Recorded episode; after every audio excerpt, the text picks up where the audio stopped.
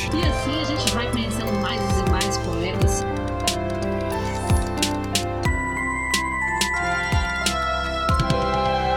Você está ouvindo Um Poema Para, o podcast que traz sempre um poema para mexer com as suas emoções.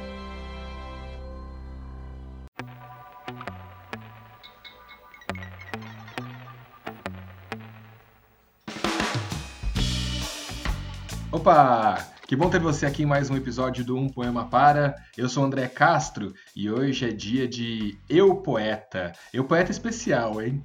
Antes da gente seguir para as apresentações da nossa poeta de hoje, quero também te fazer um convite e quase uma campanha aqui, um pedido.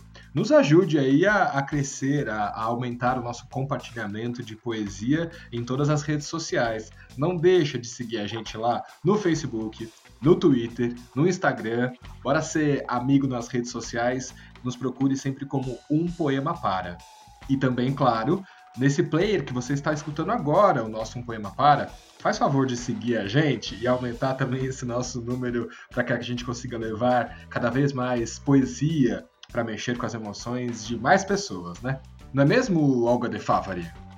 Muito bem, o André fez uma campanha completa aí para que vocês sigam a gente dê cada vez mais força para o nosso podcast Um Poema Para, que traz, além de um poema para mexer com as suas emoções, poetas novos para vocês conhecerem e poetas que ainda não são poetas profissionais, como é o caso do episódio de hoje, né? Pois é, para quem estava sentindo aí falta do quadro Eu Poeta, olha ele aqui outra vez, né? A gente adora. Hoje, como ouvinte muito especial, Giovana Santana. Ela é amiga dos tempos de escola, né, da minha irmã aqui em Santo André, e acabou também se tornando minha amiga, amiga da família.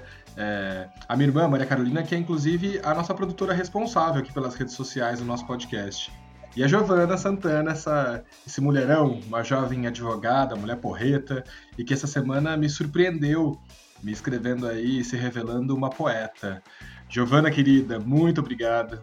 Um beijo por essa contribuição e por todos os papos que a gente tem da vida aí também. E Olga, que gostoso, né? Descobrir novos talentos para poesia entre os nossos amigos, não é mesmo? Muito bom. Não é uma delícia, né? Esse é um dos diferenciais aqui do nosso podcast que traz essas pessoas que ainda não são poetas, mas que se sentem à vontade. Acho tão bonito isso de compartilhar os versos com tantos ouvintes, né? Foi o que fez a Giovana, que nos mandou um e-mail lindo dizendo que é ouvinte assídua do nosso programa e que escreve por hobby. E ela nos contou também que num dia difícil ela ouviu o episódio 189, Canto de Oxóssi, do nosso querido poeta José Geraldo Neres, e nesse dia ela soube da morte de um amigo por Covid. Então ela se inspirou em escrever Para a Morte.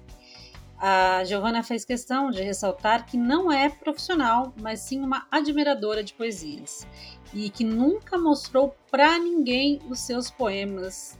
É, Giovana, mas agora o mundo vai conhecer os seus versos. Quem sabe assim você perde essa vergonha e vai fundo na arte de escrever. Nós gostamos muito do, do, do poema que você mandou para gente, te damos o maior incentivo. Vamos ver a nossa audiência o que vai achar dos seus versos. Muito obrigada por compartilhar com a gente. Um grande abraço para você e você, que assim como a Giovana também escreve, mas guarda os seus versos aí por timidez na gaveta ou nos arquivos do computador, manda pra gente. Nosso e-mail é umpoemapara@gmail.com e assim os nossos ouvintes vão conhecer os seus versos e quem sabe você aí do outro lado também se anime para ser um poeta profissional. Bom, já basta de prosa, vamos então ouvir na voz do nosso querido André Castro, Morte vida, morte.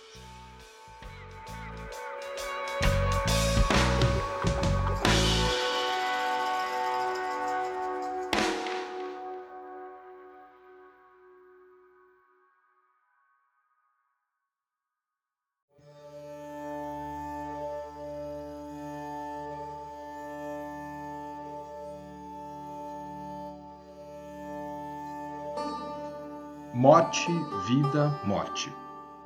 Tem palavra mais doída que a morte? Tão forte quanto sublime, tão temida quanto esperada. Desespera sem cautela, bate à janela, mas não espera. É ela quem vem sem avisar. Ponderada, exagerada, venerada. Seja qual for sua estrada, a morte não desvia sua jornada. Não prepara e não poupa ninguém.